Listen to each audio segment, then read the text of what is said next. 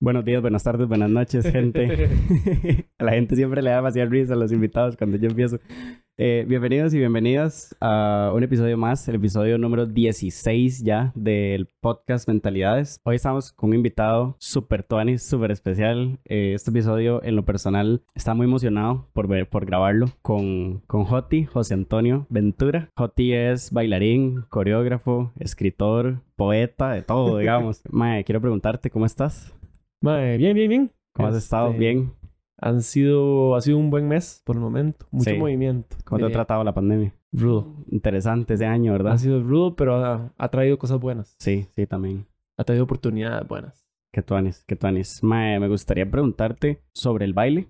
¿Cómo empezaste a bailar? ¿Dónde, ¿Dónde empezaste a bailar? ¿Cuál ha sido tu formación?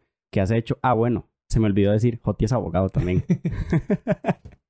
Joti es abogado, es que nunca hablamos de nada de eso, pero Joti es abogado también. Pero sí, eh, ¿cómo empezaste a bailar y, y, y cómo nace este sentimiento, esta emoción y este, no sé, estas ganas de vivir bailando? Bueno, yo empecé a bailar este, formalmente, por así decirlo, Ujú. eh, en mi segundo año de universidad. Yo, el primer año del- de la U, pues viví la calle de la amargura. Todo su esplendor, ¿verdad? La calle de la amargura. Exacto. y digamos que no estaba muy sano, por así decirlo. Ajá. Eh, físicamente. Entonces, este, sentía la necesidad de hacer más ejercicio.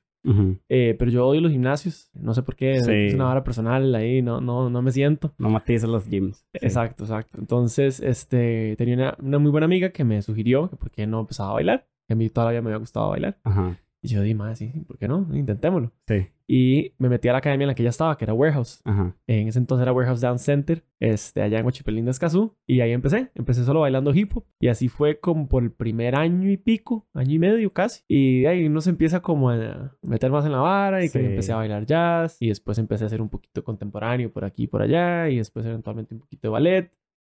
Y, y así me fui. Lo que pasa es que a mí la U me quitaba mucho tiempo. Yo también trabajaba. Entonces no bailaba mucho. Bailaba. Era un hobby. Sí. Era un, era un muy buen hobby. Sin embargo, terminé una relación, una relación romántica como a finales de 2013. Y, y siempre que uno termina una relación queda como un vacío, ¿verdad? Sí, queda ahí como una secuela. Y lo llené con danza. Fue como lo único que me hacía sentir bien en ese momento. Y empecé a bailar más. Y Ujú. empecé a bailar más. Y el año que siguió bailé más. Y ya salieron unas audiciones para West Side Story en Costa Rica, que era como la primera gran producción eh, escénica en este país. Aquí Este, tuvimos a Adrián también. Sí, sí, sí. Yo, yo vi el episodio Claro. con el zorro viejo.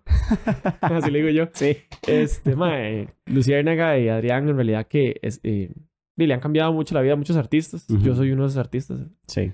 a los que le cambiaron la vida. Este, me abrieron las puertas a un mundo que yo creí que era solo un hobby y de repente no era solo un hobby, era una pasión y era una profesión y era un estilo de vida. Y audicioné para West Side Story, según yo, yo no iba a quedar porque eh, no, no iba a quedar, ¿verdad? Y quedé. Y quedaste, sí.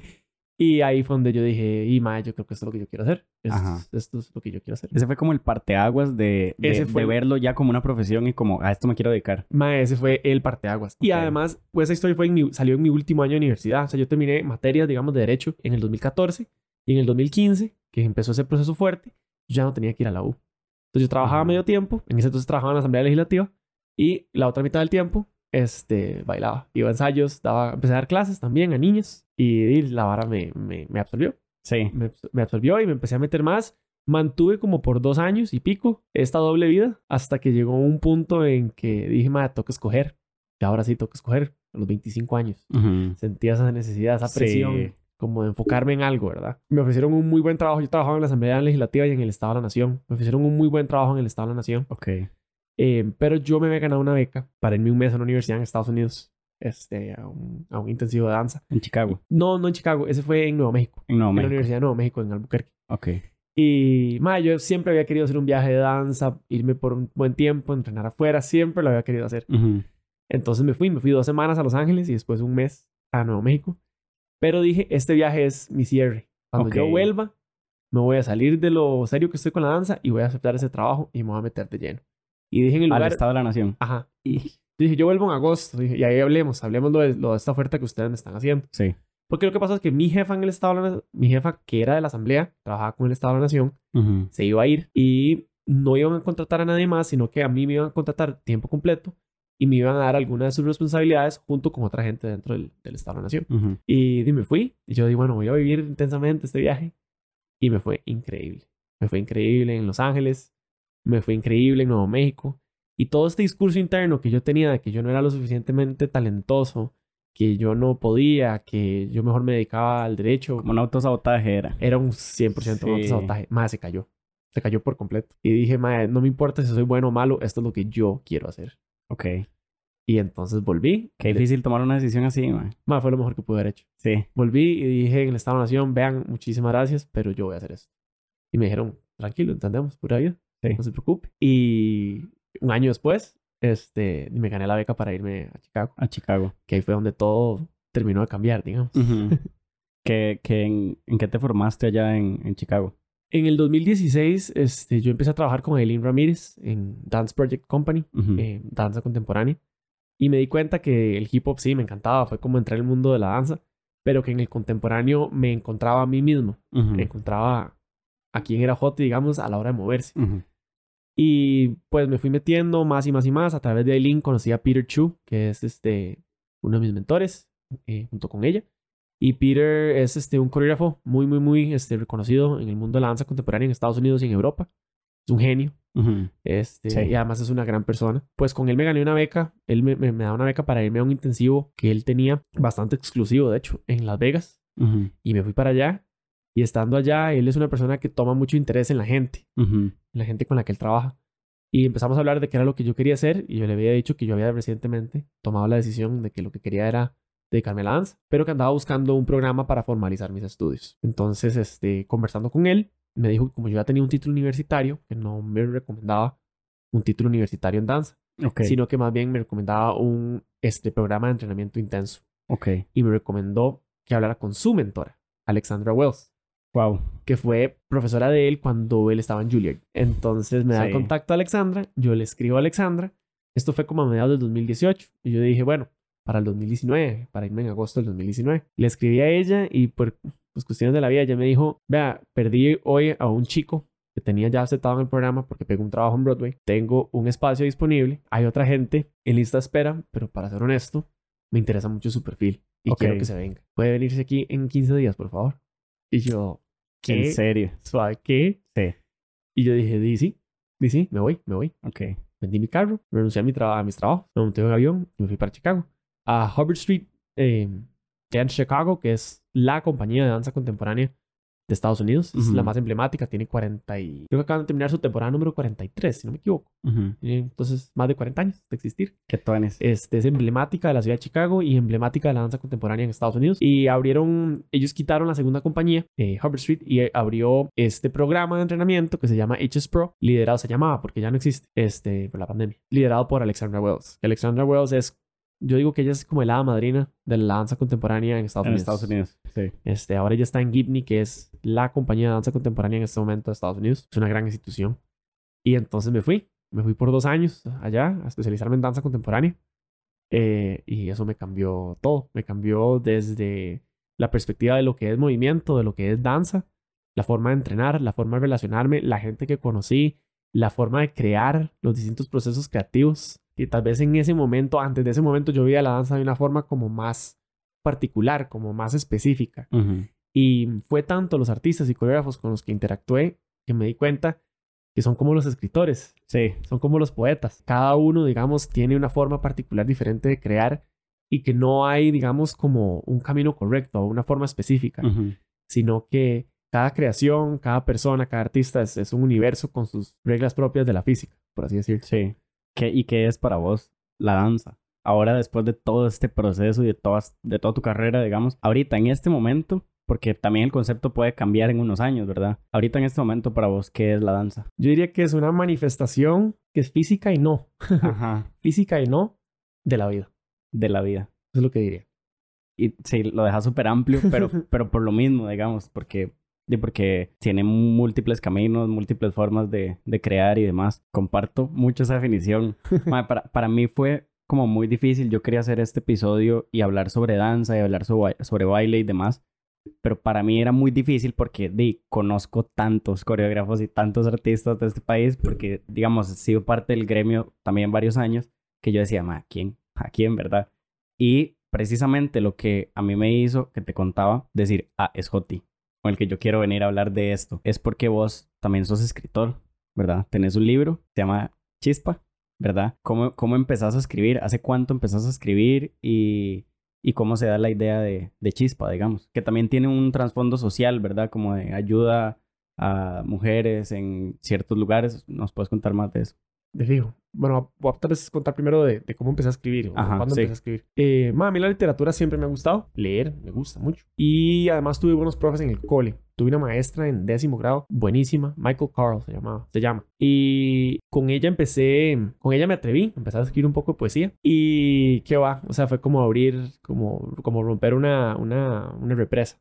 Ujú. Y entonces a los 17 años, 16, finales de los 16, casi los 17, fue cuando empecé a escribir y mucha poesía. Poesía. Sí. Era como un vehículo genial para sacar un montón de cosas de mí que tal vez estaba reprimiendo en ese momento. Y me permitió sacar todo y se volvió como una terapia y como una necesidad que se ha mantenido a través de los años, se continúa manteniendo. Y ahí diría que empecé a escribir, a veces me mandaba a escribir algunas cosillas de prosa, pero casi siempre era más alrededor de, de poesía y era más de mí para mí. O sea, Ujú. nunca con la intención como de, De compartirlo. de compartirlo, aunque a veces comparto algunas cosas, pero más como, más como personal. Y bueno, así estuve por muchos años, además estudié Derecho, que en Derecho también le da a uno como una forma muy clara de entender y relacionarse con el lenguaje, la forma en la que uno, digamos, como que, primero porque se lee mucho y también por la forma en la que uno le enseñan a descomponer este, argumentos y Ujú, claro. este, los mismos artículos, digamos, o sea, una de las cosas, uno de los ejercicios más comunes o más repetitivos, por así decirlo, en la carrera era esto de agarrar un código, leer una norma y desmenuzar el artículo por completo Sí. eh, y entender cuál era su composición, qué era lo que estaba diciendo, qué significa, cuáles eran las interpretaciones. Y esa forma de pensar y esa forma como de analizar y relacionarse con el lenguaje, siento que se queda con uno, o se quedó en mí por lo menos.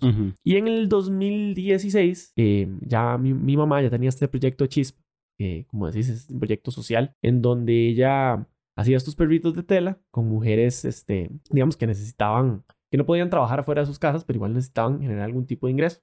Entonces mi mamá ideó este proyecto y pues le estaba funcionando. Y a ella se le ocurrió que los personajes que las, las mujeres tejían, que las mujeres este, confeccionaban, tejiendo, ajá, iban tejiendo, y por qué no contar historias. Eh, yo tenía una idea, contar historias, un montón de cosas como muy autóctonas de Costa Rica y andaba buscando un escritor y yo le dije, "De, dame el chance. A mí la verdad me gustaría, me Sí. gustaría intentarlo. Ok. Tenía un montón de personajes, una idea súper súper extensa. Yo le dije, empecemos de menos a más y enfoquémonos en los, en los tres personajes principales que tenía en ese momento, que eran Chispa, la- el personaje principal, que es una perrita salchicha, Único, que es un zaguate, Ujú. y Calú, que es una gata regordeta. Madre, yo amo a San José. Yo soy un enamorado de Chepe. Ujú. Además de he trabajado este, mucho en Chepe. En ese entonces trabajaba en la asamblea. Eh, ese año en particular trabajaba en el Castillo Azul, de hecho, Ok. eh, porque la oficina de mi jefa estaba ahí. Y en los almuerzos me iba mucho a sentarme al Parque Nacional. Yo amo ese parque. Ese parque es un chus. Sí. Eh, la vida que tiene, los árboles, todo, todo. Es, mi parque favorito San José. Y ahí surgió un poco la inspiración. Barrio Aranjuez, este, Barrio Escalante,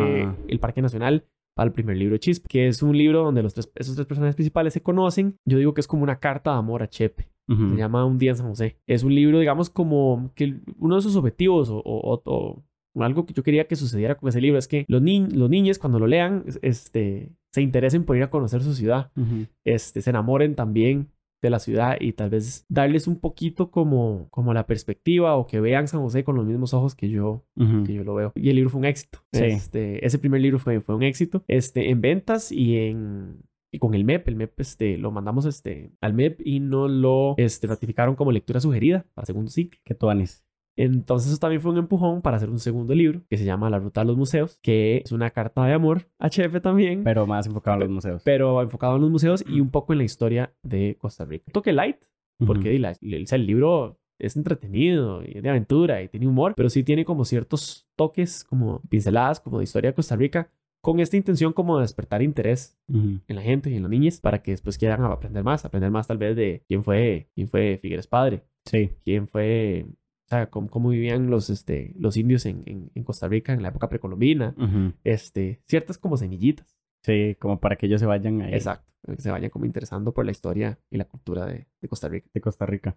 Madre, que. Te quería preguntar también, con- o sea, tenés una vena artística demasiado grande, ¿verdad? Y muy amplia y diversa, poesía, escritura, danza, sos coreógrafo también y tenés una parte muy formal que es esta del derecho, ¿verdad? Como que cualquiera dice, madre, qué está haciendo, ¿verdad? Pero, ¿cómo has conciliado vos es ambos mundos, digamos, esta parte de, de lectura, de más de descomponer argumentos y demás y todo esto, a la hora de, no sé, hacer un montaje coreográfico o, o cómo vos integras toda tu formación en todos los aspectos de tu vida eh, a la hora de hacer un montaje coreográfico, digamos. ¿De dónde, ¿De dónde nacen tus estímulos? ¿Cómo es que vos decís, madre, no sé, me gusta esta canción o primero me muevo y luego busco una canción a la que, digamos, modificarle este movimiento? ¿Cómo, cómo lo vas haciendo? Uf, madre, mucho que decir. Eh, madre, los estímulos, empezamos con los estímulos. Ajá. Los estímulos vienen, uy, los momentos más extraños.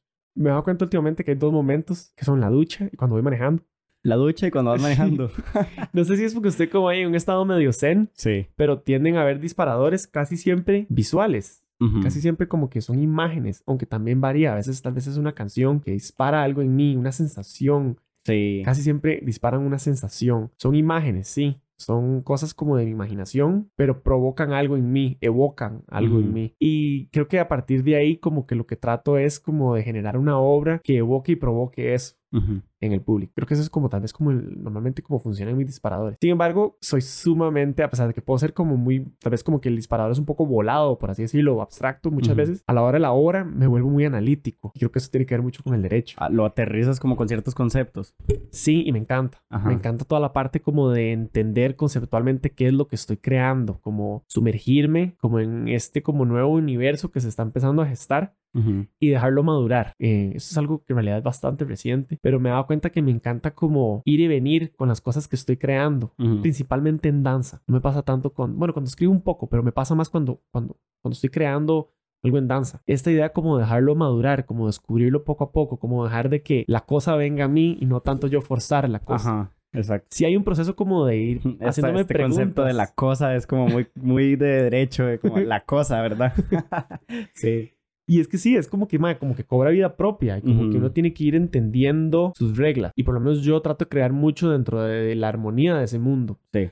Este, que yo me imagino que uno puede ser disruptivo, pero no sé por qué en mi caso la idea del balance, la idea de la armonía dentro de una creación artística me, me, me encanta. ¿Y que tal vez que me refiero a esto? Como que, por ejemplo, no sé, si yo voy a crear una obra, entonces, digamos, elementos fundamentales, este, qué sé, movimiento, música, vestuario y iluminación, por decir algunos. Ok. Entonces, ¿cuál es, ¿cuál es el punto de encuentro entre estos elementos? ¿A dónde se encuentran? ¿A dónde Convergen ahí. ¿Dónde convergen? ¿Dónde Sí. negocian? Digamos. Claro. Porque a veces me pasa que tal vez, y, y esto obviamente responde al proceso creativo de cada, de cada artista, pero a veces veo cosas que tal vez me- ciertos elementos me chocan. Y a la hora de yo crear, no, no me gusta eso. Me gusta que amarren, que se relacionen, que Ok. Se, potencien entre, entre, entre los distintos elementos. Justamente creo que ese es como, o sea, si a mí vos me preguntas qué es creatividad, mi definición de creatividad es relación de variables sin conexión aparente. O sea, como, Ajá. como que no conect, como que no es fácil de ver, pero hay una relación de variables que es, a simple vista no se pueden descifrar, o sea, como que no es tan gratuito el impacto, o sea, cuando algo conecta conmigo que yo no sepa decir como, más, ¿qué es esto? Nada más lo sentí, porque hay como esta sensación, ¿verdad? Entonces es como, para mí eso es creatividad, para, para vos, ¿cómo, cómo, ¿cómo definís, digamos, vos la creatividad en cuanto a, a todas las disciplinas artísticas en las, que, en las que participas? Pienso mucho en la palabra curiosidad Curiosidad, cuando pienso en creatividad y juego. curiosidad y juego. Para mí la creatividad es como devolverme a mis 7, 8, 9 años, que era un niño mae, que a mí me encantaba jugar con, con, tenía unas figuritas de Pokémon, ¿me acuerdo? Mae, yo armaba sagas enteras y era algo muy instintivo y algo muy inmediato, como del momento. Para mí la creatividad es, es este, permitirse esta curiosidad, dejar que fluya, o por lo menos ese es el punto inicial de la creatividad, y después darle forma. Pero la parte de darle forma viene siendo como un aspecto formal en el caso que uno quiera presentar algo. Pero la creatividad existe en múltiples formas y aspectos y es un estado mental, es un estado de ser, es una forma como de, de existir en un momento debido. Para mí, ¿Vos crees que se puede hacer arte sin creatividad? no, No. no. Está, está, qué buena pregunta. Yo. no, No, mae, que- Sí, no. de- sí, definitivamente. A mí me parece como que son conceptos que van, no solo que van de la mano, sino como que están como inmiscuidos uno en el otro, digamos. Como, o sea, a la hora de, de crear arte, usualmente uno cuando crea algo que puede ser llamado o no arte, digamos, o por lo menos tiene el potencial de ser, no sé, una pieza artística, tiene que tener, tiene que, tiene que ser creativo, ¿verdad? Tiene que, o sea, porque la creatividad nace como de estos estímulos, como que no los relaciono de manera tan, tan fácil, ¿verdad? Y, lo, y los voy aterrizando, pero al mismo tiempo no necesariamente siento como que tenga que haber un componente como de originalidad y demás, ¿verdad? En cuanto a la creación de, de, arte. Vos, no sé, ¿qué pensás? O sea, como no, no, no puede haber arte sin creatividad y la creatividad está aunada a la originalidad o ¿O cómo, cómo, cómo, digamos, percibes este concepto de originalidad también? No sé, es que, bueno, hay, hay distintos tipos de arte con distintas formas de... con distintas finalidades, tal ah, vez. Sí, también. Pero la creatividad para mí es como darle vida a, algo, a una cosa. Y, y a partir de ahí, o sea, el arte es algo vivo, el arte es algo, siempre, siempre pienso como que cuando digo que es arte, digo que si dentro de, no sé, mil años nos extinguimos y llegan los alienígenas, pueden ver tal vez, este, nuestras casas y, este, nuestras calles, pero la única forma en la que van a tener una idea de cómo vivíamos, pero la única forma en que van a entender qué significaba ser humano, qué era ser humano, es a través del arte, porque ahí es donde está como la vida como tal, el existir como tal. Por lo menos eso es lo que yo me digo a mí mismo. Y el arte es inherente al ser humano. A la experiencia humana. A la experiencia humana. Ok. Es lo que diría. Qué volado que está.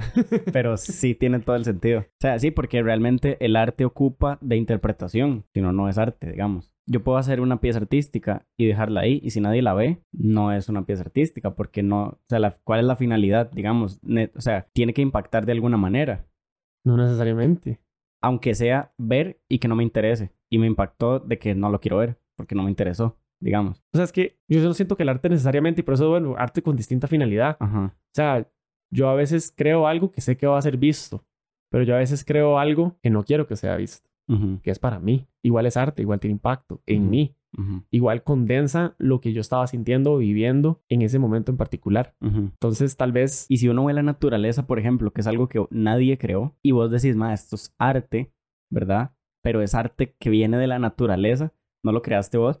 Quien lo convierte en arte es la interpretación de nosotros, ¿no? Correcto. Ahí, ahí, ahí sí, digamos, como, como con ese tipo de cosas, como el arte que viene como de la naturaleza y arte que no necesariamente tiene como la mano del, del ser humano encima, pero sí como esa interpretación, ¿verdad? Ma, todos estos conceptos, estos conceptos a mí me encantan, me encantan demasiado porque me ayuda como a descifrar el estilo de, de arte o, sí, como el estilo de arte que uno quiere, digamos, componer, que uno quiere crear. Vos, vos y, y, y con esto voy a una pregunta, vos, digamos, a la hora de crear poesía, escribir, no sé, una historia, una novela o lo que sea, o crear una coreografía, digamos, ¿cuáles son como tus motivaciones y tus estados de ánimo, tus estados mentales, tus, no sé, ahora me contabas, ¿verdad? Que cuando te sentís feliz, cuando te sentís triste, creas esto, creas lo otro. Sí, como, como cuál es tu estilo de creación de arte para cada una de estas, eh, no sé, ¿cómo se podría decir? Como estas este, características que tienes vos. Eh, bueno, en general, algo que he empezado a notar este, en lo que he ido haciendo, en lo que hago y los temas que me interesan y me despiertan curiosidad, es esta, es esta idea del autoenfrentamiento, esta idea como de la verdad, no sé si existencial es la palabra o la verdad propia, la verdad humilde también, la verdad que humilda, pero mm, siento que a través de mi arte trato como de enfrentarme y es, es, algo recurrente a lo que regreso porque en, en, esa, en ese enfrentamiento, en esos enfrentamientos, me descubro, me encuentro, me acepto, encuentro paz, encuentro armonía y siento que si yo lo hago, si yo lo hago, hago a través de mi arte, puedo invitar a que otros lo hagan en sus vidas también o que a través de mi arte tal vez encuentren esa catarsis para ellos mismos y también se acepten, se encuentren, se sientan bien. Creo que eso es como una de las temáticas más recurrentes. También me encanta como esta idea como de los límites, de hasta dónde podemos llegar o hasta dónde llegamos a explorar como los límites físicos un poco, pero mentales también, como como esta idea de cuando uno está en su límite, como su límite de cuando estoy, o sea, como mentalmente sano. Ok. O los límites dentro de algún tipo de emoción en particular. Son cosas que me despiertan mucha como, como intriga, que me gusta explorarlos y quiero ver a dónde me llevan. Y por último, eh, algo que me pasa también mucho con el arte es, y eso responde un poco también a mi forma, o sea, a mí me encanta como explorar, digamos, como viajar, explorar, conocer, eh, me encanta, digamos, la gente, porque también siento que cuando hablo con la gente y la conozco, la exploro también. Sí. Y eso también es algo que trato que esté en mi arte, como tratar como de... Nutrir tus piezas de, de todas estas experiencias. Y mandarse al abismo, un poco. Ajá. O sea, al no sé qué va a pasar porque son tierras desconocidas. Sí. Y a veces puede ser algo muy exitoso y a veces no, pero tenía un, un, un coreógrafo con el que trabajé allá en Chicago que siempre nos decía al principio de cada ensayo que nos paráramos con él en el filo de una, metafóricamente hablando, en el filo de un risco, okay. de que cayéramos al abismo con él. Okay. Y que aceptáramos a donde el abismo nos llevara. Wow. Siempre decía eso. Porque eso es un poco también como el proceso creativo. eh, y a mí eso como tal, o sea, el proceso creativo como tal en sí, ya el proceso, me despierta un montón de inquietudes, de intereses, de emoción, de adrenalina, que también remite un poco a lo que hablabas antes, como de, ser o sea, de la originalidad. Porque es eso, es una vara yo creo que muy humana, como ir donde nadie nunca ha ido. Yo, yo vieras que con, con esta cuestión de la originalidad, siento como que ninguna creación llega a ser original al 100%. Si uno, digamos, involucra los porcentajes en estas cuestiones, siento como que, digo, no, muchas veces el arte nace de una inspiración o de un estímulo que es una reacción a algo, ¿verdad? Entonces, siempre hay como un pellizco de ciertas cosas, ¿verdad? Entonces, el conjunto de todo esto llega a componer la obra, pero es como crear, no sé, una ensalada, digamos. Es como que nace, como que yo la puedo hacer del aire, digamos, del, de la nada. Tengo que tener como ciertos ingredientes, digamos, a la hora de ir creando. Vos, ¿cómo, cómo tomas esto a la hora de, de consumir arte, a la hora de consumir arte, no sé si para inspirarte o, o para, no sé, apreciarlo, digamos. Como vos lo ves y vos decís, mae, ya esto lo vi. Vos cuando, cuando consumís arte, cuando lees y demás, ¿llevas como un preconcepto o, o, vas como muy abierto? Creo que depende. O sea, a veces tal vez sí tengo un preconcepto con algunos artistas. Este, en donde ya más o menos tengo una idea de lo que hacen y tal vez no son cosas que me interesan o que me llaman la atención. Eh, pero siento que eso es algo como muy instintivo, como es como dejar, dejarse, o sea, como dejarse resistir. A veces me pasa que es algo desconocido que por X y motivo llego a, llego a eso y evoca algo en mí. Y es algo como muy instintivo. A veces uno ni sabe qué está evocando, ni uno ni sabe por qué le gusta, pero uno no puede dejar de escuchar la canción o dejar de verlo o dejar de leer, o sea, y hay ciertos artistas que tal vez tienen una serie como de características que ya despiertan eso en voz porque hay porque ya hay como una correlación entre la vida que uno ha llevado, la personalidad de uno, los tipos de intereses, las cosas que despiertan esa curiosidad, ese como, como niño o niña interna. Y entonces creo que lo que pasa es que sí, a veces con algunos artistas estoy preconcebido, pero normalmente creo que yo nada más me voy más como por temas. Actualmente lo que me pasa es que, no sé, quiero explorar un tema artísticamente.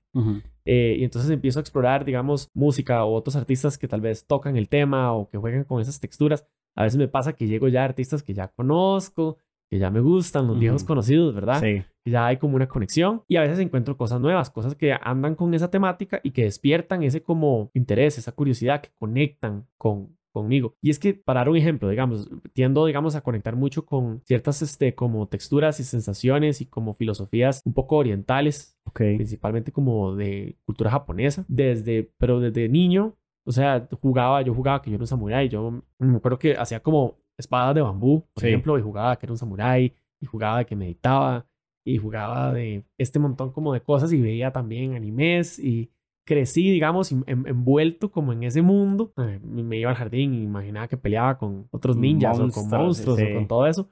Y eso, eso está en mí, eso quedó en mí. Eso yo, no sé si hubo un estímulo, un estímulo inicial que lo generó, pero eso quedó en mí y a la fecha me despierta curiosidad, me despierta interés. Entonces hay ciertas como texturas a las cuales cuando yo inicio un proceso me doy cuenta que recurro a o regreso a, hay veces que sí, hay veces que no, pero siento que eso es lo que le pasa a uno cuando uno consume arte, cuando uno consume entretenimiento también que hay una serie como de características o serie de sensaciones a la que estás predispuesto o predispuesta porque evocó algo en vos y se quedó en vos o simplemente porque porque es algo que está en tu forma de ser, en tu personalidad. Honestamente, no tengo idea.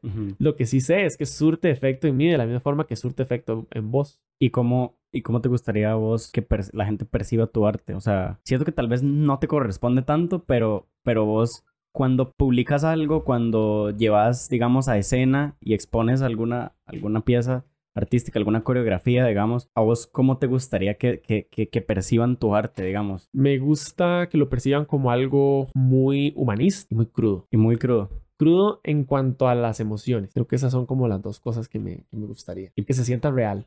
Que se sienta real. Que se sienta personal de una forma que también, o sea, tan personal que, se, que resulta universal. ¿Y de qué manera crees vos que se puede llegar, digamos, a tocar a la gente de esa forma? Yo, la, en el episodio con Sebas Guillem, él me hablaba de, cuando él componía canciones, ¿verdad? De, y simplemente eran por medio de estímulos que le tocaban ciertas fibras, ¿verdad? Y él iba como agarrando de todo lado y, al- y iba, digamos, y a plasmarlo, ¿verdad? Puede, así, puede que sea así, puede que, puede que no, puede que nada más escriba 30 minutos toda la canción, digamos, puede que otras le lleven más tiempo y demás, pero hablamos mucho de esto, de cuando el arte toca fibras, ¿verdad? Vos crees como que yo, o sea, definitivamente no hay una fórmula para eso, pero ¿cómo se logra? Digamos, cómo, que es bien difícil, ¿verdad? Para mí es una, es una honestidad absoluta.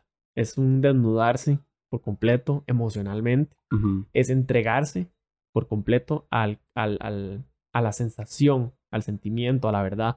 Porque normalmente, por más personal que parezca, eh, tienden a ser sensaciones y sentimientos muy universales de la condición humana. Cuando vos apelás hacia esas verdades de una forma muy cruda, generas una catarsis en el, en el, en el, en el público, digamos, eh, inmediatamente. Porque es como, es como esta vara como de que a veces uno tal vez... Y ahí es donde a mí me gusta ir. Ha tal vez tenido como pensamientos muy fuertes o sensaciones muy fuertes. Y hay como un sentimiento como de, como de soledad un poco a veces, como de que, como que estoy solo, como Ujú. que estoy sola, como que no tengo a nadie. Y tal vez después llegas y ves una peli o le te, un- te lees un libro o un poema o una canción que te hace sentir lo mismo que sentiste en ese momento y decís, no estoy solo, Ajá, hay alguien más aquí. Y conectas esa catarsis. un acompañamiento. Esa catarsis da paz, Sí. da mucha paz, da mucha como... y Es como cuando uno habla con una persona que uno siente que lo entiende. Sí, Es, es eso. Es como ese mismo sentimiento. Es como ese mismo sentimiento. como ese abrazo, ¿verdad? es como un abrazo. Y a mí me encanta. O sea, muchas de las veces cuando trato de crear, trato de generar eso. De que o por lo menos invito tal vez al público a que vaya ahí. O espero. Tengo la, la, la, la esperanza de que la gente vaya ahí. Ma, vos, ¿cuál de, de tus producciones coreográficas es de las de la que vos te sentís así como mi bebé, como el más orgulloso y, y- y que nos contés cuál es, digamos, y de qué trata y, y como todo el trasfondo que hay? Que creo que tal vez sería la, la última gran obra, digamos, en la que trabajé, que se llama El viaje del héroe. Yo sabía. Yo sabía.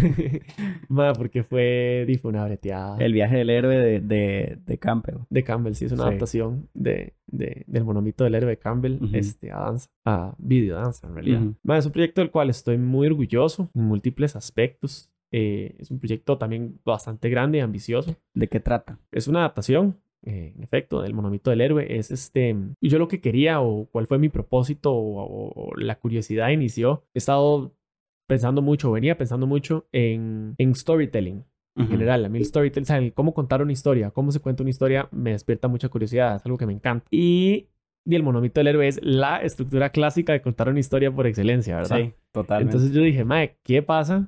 ¿Qué pasa si yo agarro eso y lo adapto en danza? ¿Qué va a suceder? Ujú, ¿Que funciona o no funciona? No sé, era un experimento. Era un experimento y, y los experimentos a veces son emocionantes. ujú. Y entonces, este, a partir de ahí, eh, se inicia. Y la, o sea, la producción de ese proyecto como tal fue un viaje del héroe, sin lugar a duda, pero fue con un equipo, no es como que yo fui, yo fui solo. Sí, exacto. Un gran equipo en coreografía, en la parte de danza, en la parte de cámaras, pero sí fue un proyecto en el que me entregué de una forma muy intensa, como por tres meses, tal vez, cuatro meses. Eh, me desgastó mucho, pero digamos como que quedé muy satisfecho porque siento que fue un experimento exitoso en múltiples aspectos. Por un lado, porque en efecto funciona la, la, la estructura. O sea, es muy interesante cómo la estructura clásica del monomito del héroe funciona aún hasta para algo tan... Es un lenguaje de movimiento, es un lenguaje mucho más abstracto, es un lenguaje que tal vez no, no te dice como escena por escena, esto es lo que está pasando. Y sin embargo, las sensaciones, el viaje emocional está ahí. Ujú. Entonces eso fue muy interesante de ver. Y también siento que fue muy tuanis la calidad del trabajo de la gente involucrada, desde coreografía hasta el trabajo de cámaras, que para mí, bueno, Adrián Castro estuvo, estuvo Sí, involucrado ahí, estoy. eh, que fue increíble. Y también el trabajo de los bailarines. Eh, otro de los, de los, de los, de los, como de las metas de ese proyecto era trabajar en los límites, o sea, Ajá. llevar un equipo a su límite. Que de nuevo, me encantan los límites. Me encanta Ujú. esta idea como de empujar un poco las barreras, ver qué tan lejos puede llegar uno. Vieras que, como para ir cerrando, te voy a plantear una pregunta que a mí me vuela la cabeza cada vez que pienso en esta vara. Vos sos ambas, coreógrafo y sos bailarín, ¿verdad? Ya hablamos de que, de que el, el arte, o sea, el, el, el, el, el cre- el crear arte implica esto, crear, ¿verdad? Pero, ¿qué tanto, qué tanto del, del hacer arte, digamos, implica la interpretación? Por ejemplo, si vos sos parte de un elenco y vos sos intérprete de una coreografía, ¿verdad? no sos el coreógrafo, solamente sos parte del elenco y sos intérprete de una coreografía, ¿seguís siendo artista o solamente sos intérprete? Porque si sos intérprete de la coreografía que te está dando tu coreógrafo, digamos, se podría decir o se podría concluir que es tan artista la persona que interpreta una obra y se crea su propia, se crea, ¿verdad? su propia, digamos, interpretación de eso al artista que interpreta un estímulo y lo pacta en la obra. ¿Cómo, cómo lo ves vos, el asunto de la interpretación? Es que, digamos, en una producción, la, la creación artística sucede en distintos niveles simultáneamente, digamos. Entonces, por ejemplo, o sea, vos puedes tener un coreógrafo que dirige una, una historia, por así decirlo, que quiere contar o quiere hacer sentir una serie como de sensaciones, quiere evocar una serie de texturas, pero a quien le toca interpretar esas, esas texturas es al intérprete.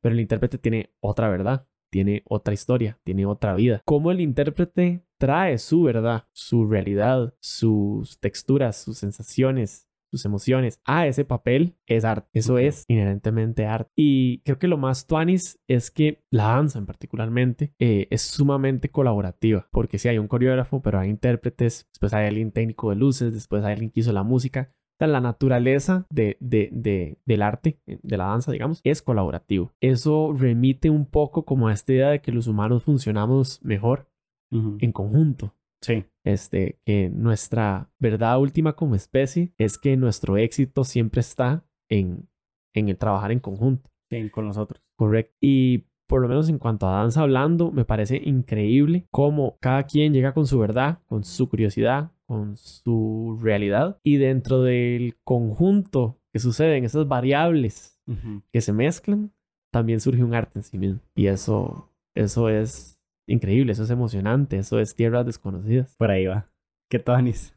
Madre, me gustó mucho, me gustó mucho cuando lo planteaste. Madre, no sé si querés como dar como alguna recomendación a la gente que nos escucha sobre cómo crear arte, sea, sea cual sea. Vos que has experimentado varias, ¿verdad? Poesía, escultura, es bailarín, como intérprete y como coreógrafo también, como director y demás. ¿Qué le dirías a una persona que, que consume mucho arte y, y siente como que quiere probar algo, digamos, quiere como exponer y demás, como qué le dirías a una persona? Que se dé permiso y que tenga una actitud de sí y, porque eso invita a que la curiosidad sea libre y que uno se permita explorar y explorarse sin ningún pero. Ya después edita, después sí preocúpese por eso. Pero mantenga una actitud de sí y. Me lo voy a tatuar eso. Está muy bien. Este, Mike, me gustó muchísimo el episodio, Mike. Muchas gracias. No, eh, gracias por Gracias por venir. Quería preguntarte tus redes sociales. Mis redes sociales, este, en Instagram y en Twitter salgo como Joti Ventura. J-O-T-I Ventura. Instagram y Twitter. Ajá. TikTok no, entonces. TikTok tengo, pero todavía no lo uso. Estoy como en ese proceso como de aceptación. Sí, sí. Pero... ¿Y página de Facebook?